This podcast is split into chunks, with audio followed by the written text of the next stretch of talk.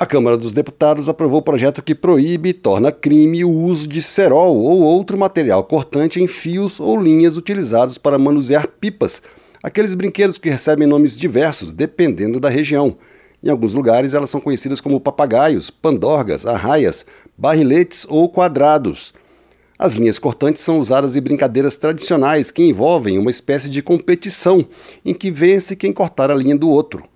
Geralmente o prêmio é a pipa derrubada mas as linhas cortantes provocam ferimentos e mortes país afora.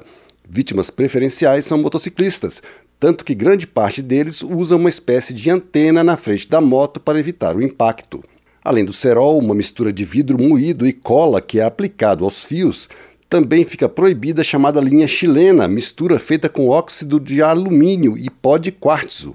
O projeto original foi apresentado em 2011 pela ex-deputada Nilda Gondim, mas foi alterado pelo relator deputado Coronel Telhada, do PP de São Paulo, a partir de sugestões e emendas apresentadas por deputados de diversos partidos. O projeto aprovado permite linhas cortantes apenas em competições oficiais, organizadas por associações esportivas.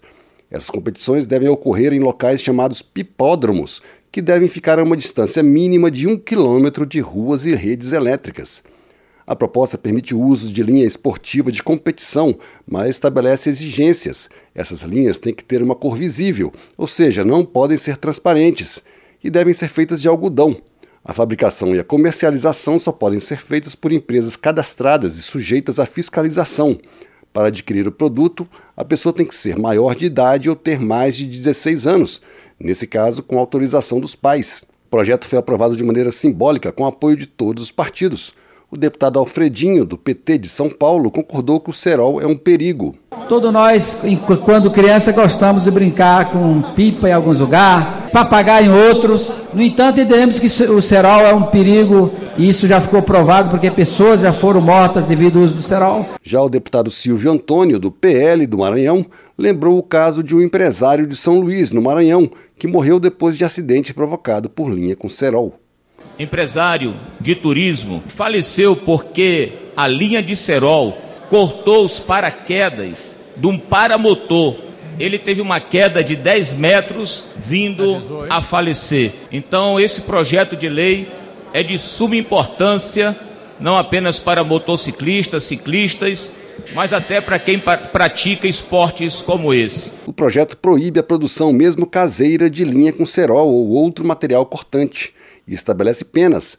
A empresa que fabricar ou comercializar o produto está sujeita à perda do alvará e ao pagamento de multa de até 30 mil reais. Pessoas físicas poderão pagar até R$ 2.500. A proposta também prevê pena de 1 a 3 anos de prisão. O relator, deputado Coronel Telhada, do PP de São Paulo, disse que a proibição e a definição de penas vai salvar vidas. Tenho certeza que essa atitude, senhores, salvará a vida de muitos motociclistas e cidadão brasileiro. Ontem, antes de ontem, uma senhora aqui em Brasília, que está na UTI, teve o pescoço cortado por uma linha cortante.